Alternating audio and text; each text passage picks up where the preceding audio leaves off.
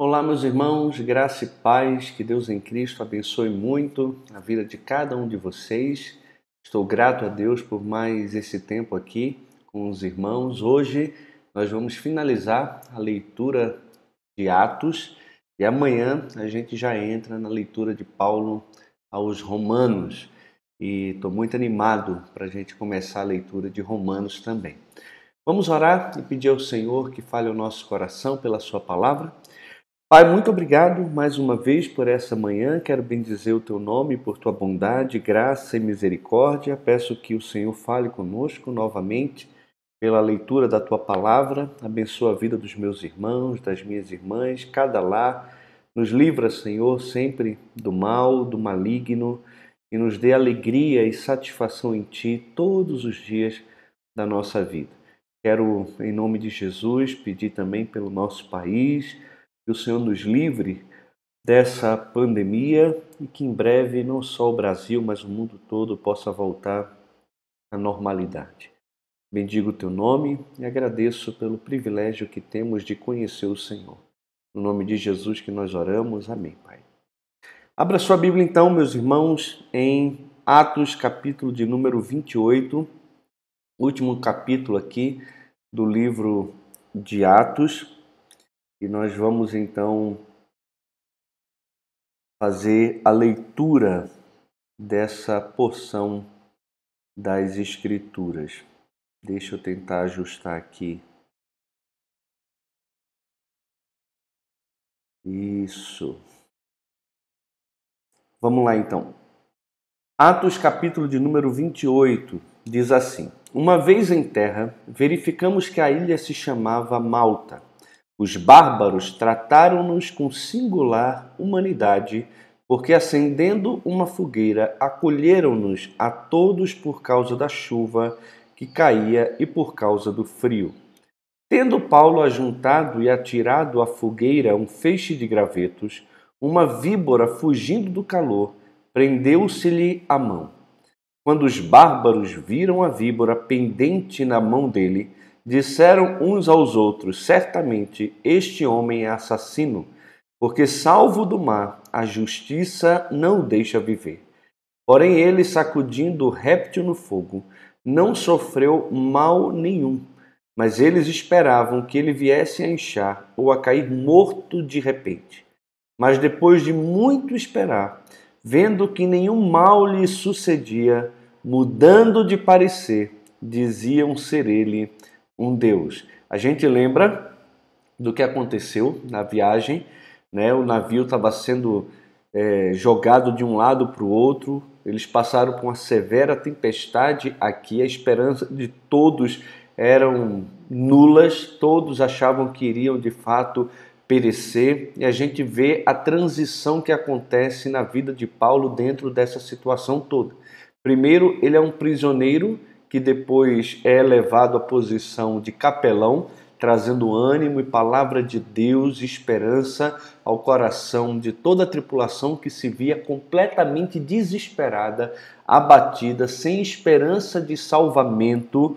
Então, esse era o quadro, e Paulo, ali, como homem de Deus, se levanta para trazer palavra de Deus e esperança, mostrando que Deus, por sua graça, havia dado a Paulo toda a tripulação e que Paulo iria sim chegar até César, porque Deus havia determinado isso para a vida dele.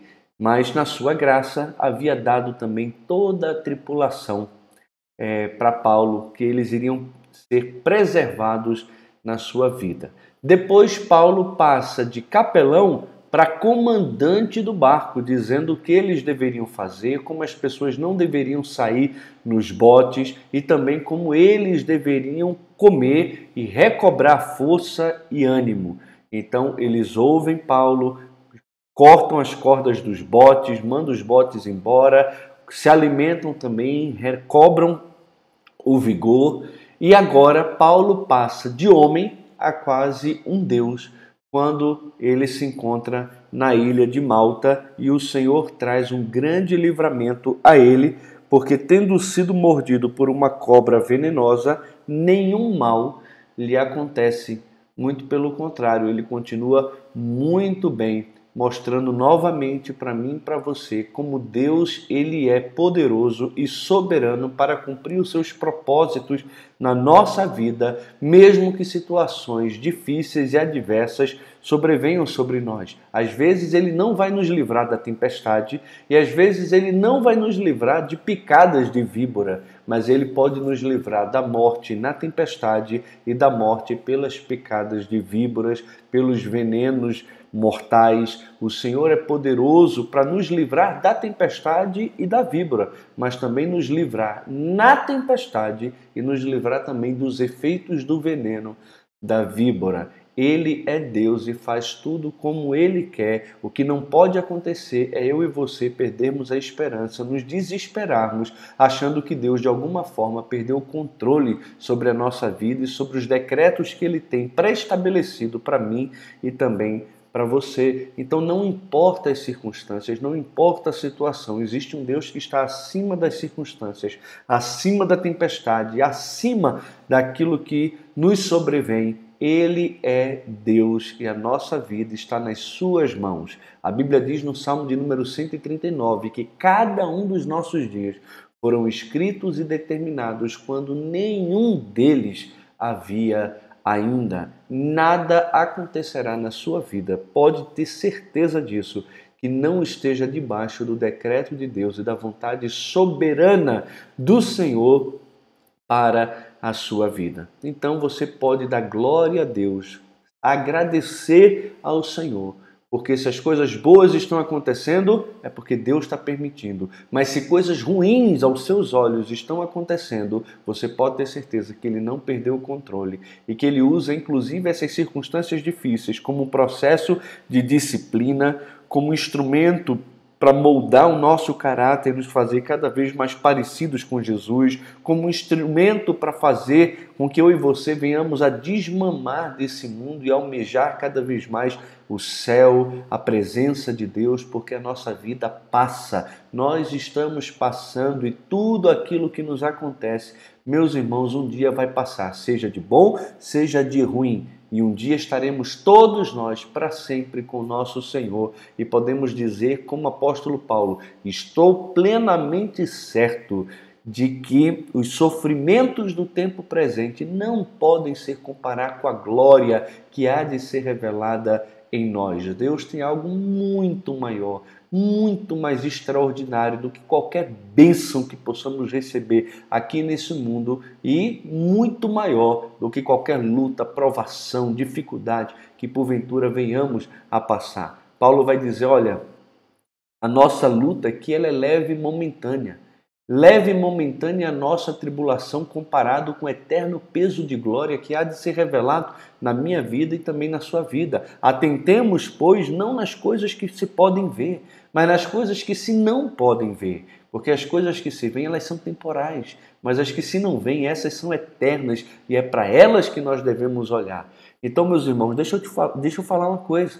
Não importa se tem Covid, se não tem Covid, se tem tempestade, se não tem tempestade, se tem cobra, se não tem cobra. O que importa é que Deus está no controle de todas as coisas, sentado no seu trono, soberanamente reinando e governando tudo. E se eu vou pegar Covid, isso não importa. O que importa é o que Deus tem para mim. Se Deus tem para mim simplesmente mais uma hora de vida, então assim seja. Se Deus tem para mim 50 anos para frente, você pode ter certeza que mesmo que pegue Covid, seja entubado, fique internado, chegue às beiras da morte, isso não levará você à morte, porque Deus tem planos para a sua vida no futuro. Então descanse na soberania de Deus, porque eu e você não podemos fazer absolutamente nada para acrescentar um côvado sequer ao curso da nossa vida. Então, aqui a gente vê a provisão de Deus em prover para eles uma ilha, a gente vê também a provisão de Deus em fazer com que bárbaros tratem esses homens com singular humanidade e prepare para eles uma fogueira. A gente vê Paulo aqui como prisioneiro trabalhando para colocar lenha no fogo e abençoar com calor, com, com com conforto a mais os seus próprios opressores, né, os homens que estavam aprisionando ele. Ele está trabalhando aqui está trabalhando, ele se coloca em risco por causa dos seus opressores, por, daqueles que estão é, lidando com ele ali como, como um prisioneiro. Né? E a gente vê aqui a questão do pensamento dos bárbaros, porque Paulo, quando sai do mar e é picado pela cobra, a conclusão que eles chegam é: certamente, com absoluta certeza, esse homem é um assassino. Ele realmente deveria morrer, porque ele foi salvo da tempestade, mas a justiça não permite que ele viva e por isso veio é, a cobra e o picou. E como nós somos rápidos nos nossos julgamentos, não é?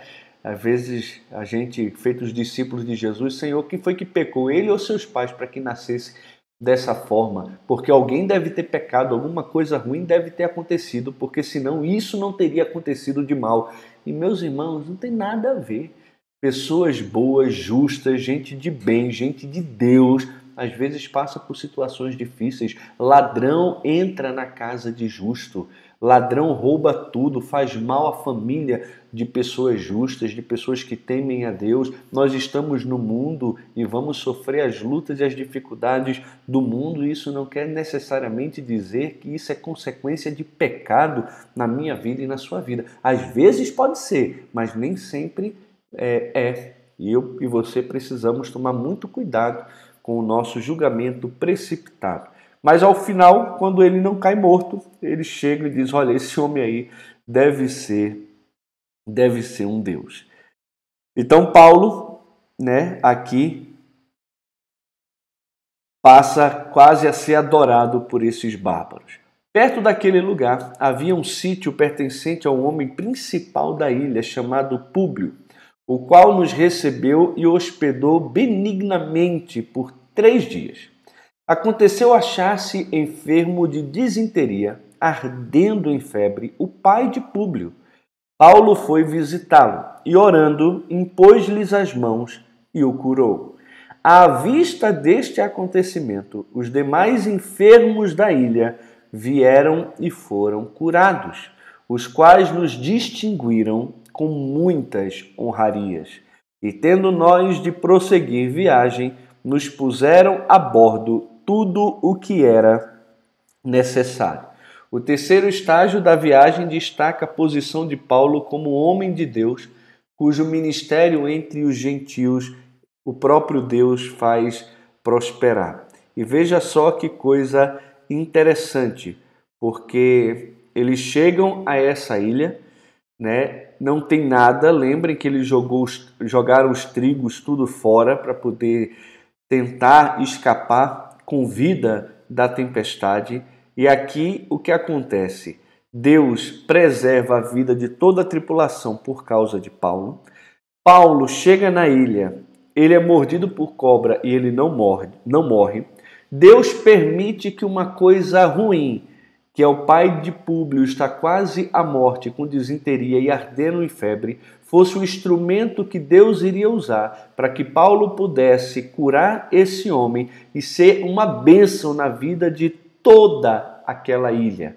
E não só isso, isso também foi um instrumento que Deus utilizou para que eles recebessem muitas honrarias e não só isso, mas que também toda a ilha dessem não só para Paulo e para os missionários aquilo que lhes era necessário, mas também a toda a tripulação. Puseram a bordo tudo o que era necessário. Os romanos aqui se deram bem por causa da vida do prisioneiro que alguns deles queriam matar, para que não fugissem nadando e assim é, se perdessem. E olha que coisa interessante, né? Como Deus usa os homens de Deus aqui para poder trazer bênção, inclusive àqueles que os estavam maltratando, é, no caso ali de alguns do, dos barco, do barco que queriam ver os prisioneiros mortos. Muito jóia. E, ao cabo de três meses, embarcamos no navio alexandrino que invernara na ilha e tinha por emblema Dióscuros. Tocando em Siracusa, ficamos ali três dias. donde bordejando chegamos a Régio. No dia seguinte, tendo soprado o vento sul, em dois dias chegamos a Pute, Puteoli, Puteoli, onde achamos alguns irmãos que nos rogaram ficássemos com eles sete dias. E foi assim que nos dirigimos a Roma. Tendo ali os irmãos ouvido notícias nossas, vieram ao nosso encontro até a praça de Ápio e as três vendas. Vendo-os Paulo e dando por isso graças a Deus, sentiu-se mais animado. Então, a gente vê aqui do versículo 11 até o versículo 16 que a chegada de Paulo à Itália é saudada pelos discípulos que encorajam o apóstolo também em seu cárcere privado. Uma vez em Roma, foi permitido a Paulo morar por sua conta, tendo em sua companhia o soldado que o guardava. Então a igreja de Roma, que era uma igreja que Paulo não tinha visitado ainda, né, recebe o apóstolo Paulo ali e não só recebe o apóstolo Paulo, como ele se sente animado ao ver esses discípulos e esses discípulos possuem também a oportunidade de sustentar o apóstolo Paulo na sua estadia ali em Roma. Ele deveria morar por sua própria conta, mas ele estava aprisionado. Então era necessário que outras pessoas pudessem sustentar e apoiar o apóstolo Paulo durante a sua prisão, o que a gente sabe que a igreja acabou fazendo. Três dias depois, ele convocou os principais dos judeus e, quando se reuniram, lhes disse: Varões e irmãos, nada havendo feito contra o povo ou contra os costumes paternos, contudo, vim preso desde Jerusalém, entregue nas mãos dos romanos, os quais, havendo-me interrogado, quiseram soltar-me sob preliminar de não haver em mim nenhum crime passível de morte.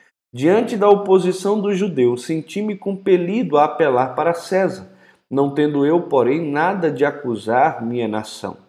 Foi por isso que vos chamei para vos ver e falar, porque é pela esperança de Israel que estou preso com esta cadeia. Então eles lhe disseram: Nós não recebemos da Judéia nenhuma carta que te dissesse respeito também não veio qualquer dos irmãos que nos anunciasse ou dissesse de ti mal algum. Contudo, gostaríamos de ouvir o que pensas, porque na verdade é corrente a respeito desta seita, que por toda parte é ela impugnada. Meus irmãos, isso aqui enche o meu coração de alegria.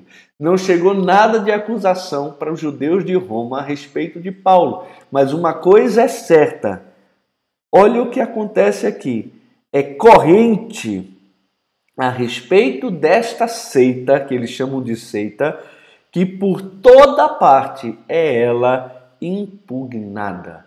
Em pouco tempo, o evangelho tinha impugnado quase todo o império romano. E Paulo foi um dos instrumentos que Deus utilizou para que isso acontecesse. Nós vimos isso em Éfeso, lá quando Demétrio ele fala: olha, esse Paulo não tem só proclamado aqui em Éfeso, mas por toda a Ásia, né? Tem falado a respeito desse Jesus e de como as pessoas devem se converter dos seus deuses, que são feitos por mãos humanas, a o Deus verdadeiro por meio da fé em Cristo. Então, Paulo e outros irmãos estavam perturbando o mundo. É como eles é, falam a respeito dos cristãos. Aqueles que estão transtornando o mundo chegaram até nós. E aqui os judeus de Roma estão dizendo: olha, a gente tem ouvido de forma corrente a respeito dessa seita, que por toda parte é ela impugnada.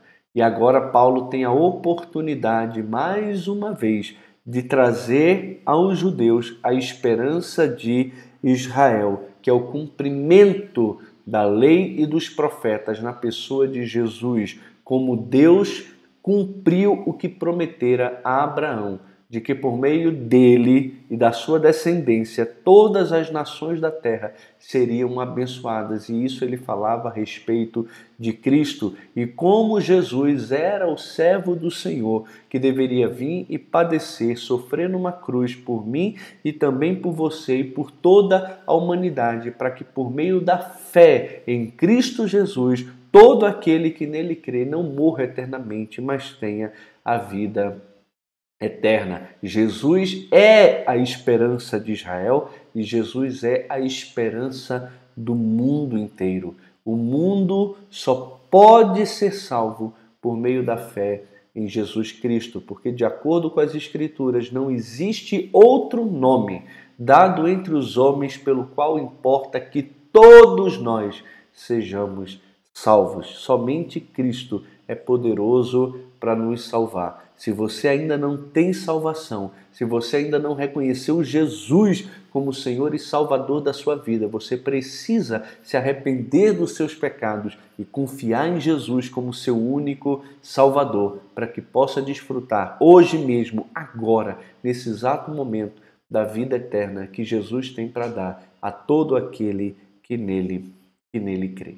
Havendo eles marcado um dia, vieram em grande número ao encontro de Paulo na sua própria residência. Afinal de contas, ele está preso ali. Então, desde a manhã até a tarde, lhes fez uma exposição em testemunho do reino de Deus, procurando persuadi-los a respeito de Jesus, tanto pela lei de Moisés como pelos profetas. Paulo usou a escritura judaica para apontar para os judeus que de fato Jesus era o Messias. E isso está ligado diretamente à mensagem do reinado de Deus, ou do reino de Deus na pessoa de Cristo. Houve alguns que ficaram persuadidos pelo que ele dizia, outros, porém, continuaram incrédulos, o que é normal. E havendo discordância entre eles, despediram-se dizendo Paulo estas palavras: Bem falou o Espírito Santo a vossos pais, por intermédio do profeta Isaías, quando disse: Vai a este povo e dize-lhe: De ouvido ouvireis e não entendereis, vendo vereis e não percebereis. Porquanto o coração deste povo se tornou endurecido, com os ouvidos ouviram tardiamente e fecharam os olhos para que jamais vejam com os olhos, nem ouçam com os ouvidos, para que não entendam com o coração e se convertam e por mim sejam curados. Tomai, pois, conhecimento de que esta salvação de Deus foi enviada aos gentios, e eles a ouvirão. Ditas estas palavras, partiram os judeus tendo entre si grande contenda. Então, a gente vê que o ministério de Paulo aos judeus em Roma traz um fim trágico à história nacional de rejeição da mensagem do reino, conforme profetizado nas próprias Escrituras. A disposição de Paulo aqui é explicar de forma muito detalhada pela própria lei a situação dele aos líderes judaicos e como isso encontra eco em seus interesses de ouvir também sobre o próprio cristianismo. Depois a gente vê que a proclamação paulina da mensagem do reino, com base nas escrituras, é rejeitada pelos judeus como comunidade, mesmo que alguns ali aceitassem e, tendo realmente crido na mensagem que Paulo estava trazendo, no geral, como comunidade, né, a, o povo judeu rejeitou a mensagem do evangelho do reino, exatamente como fora profetizado por Isaías. E que a rejeição nacional dos judeus, culminada em Roma, assinala também que o foco primário do ministério cristão dali em diante seriam os próprios gentios. Mas a gente vê, inclusive na carta que Paulo escreve aos Romanos, que essa igreja de Roma ela já possuía alguns judeus convertidos e por isso as lutas, inclusive ali na igreja, algumas disputas sobre questões que não eram essenciais à fé, sobre questão de opinião. Uns achavam que devia guardar dias, outros julgavam iguais todos os dias, alguns tinham restrição alimentar, outros achavam que podiam comer qualquer coisa. E Paulo está dizendo: olha, aqui quem come para o Senhor come, quem não come para o Senhor não come, quem guarda dias para o Senhor guarda, quem não guarda para o Senhor não guarda. O que não pode acontecer é colocar essa imposição sobre si ou sobre os outros como meio de salvação. Se você quer fazer essas coisas e seguir na sua tradição judaica aí, simplesmente como uma questão cultural, não tem problema. Você pode fazer desde que faça para o Senhor com o objetivo de estar agradando ao Senhor. E aí a gente termina. Por dois anos permaneceu Paulo na sua própria casa, que alugara, onde recebia todos os que o procuravam, pregando o reino de Deus e com toda a intrepidez, sem impedimento algum ensinava as coisas referentes ao Senhor Jesus Cristo. O cristianismo aqui é vindicado em Roma à medida que a mensagem do reino é livremente proclamada com aquiescência romana. Paulo, o prisioneiro romano, recebia livremente aqueles que desejavam ouvi-lo. Paulo estava aprisionado, é verdade. Entretanto, a palavra de Deus não estava aprisionada. A palavra de Deus não estava encarcerada, ela estava livre e ela era pregada, e não só pregada para aqueles que visitavam Paulo, mas ele, como grande pregador e evangelista, ele pregava para toda a guarda é, é, do centurião, do pretório, que estava ali guardando o apóstolo Paulo é, como um prisioneiro. Quando ele escreve é, da prisão em Roma, a sua carta aos Filipenses, ele vai dizer: olha, os da casa de César vos saúdam, toda a guarda pretoriana vos saúdam. Ficar aprisionado ao lado de Paulo é ter que ouvir a pregação do Evangelho o tempo todo. E a mensagem do reino foi livremente pregada, mesmo a despeito da condição de Paulo como prisioneiro. Então aqui terminamos a leitura de Atos e amanhã, com a graça de Deus, começaremos aqui para mim é uma das cartas mais espetaculares do Novo Testamento e de toda a Bíblia, que é a carta de Paulo aos Romanos. Então é isso, meus irmãos. Que Deus em Cristo nos abençoe para sua própria honra, glória e também louvor. Muito bom estar sempre com vocês aqui recebam o nosso, o nosso abraço. Fiquem com Deus, meus irmãos.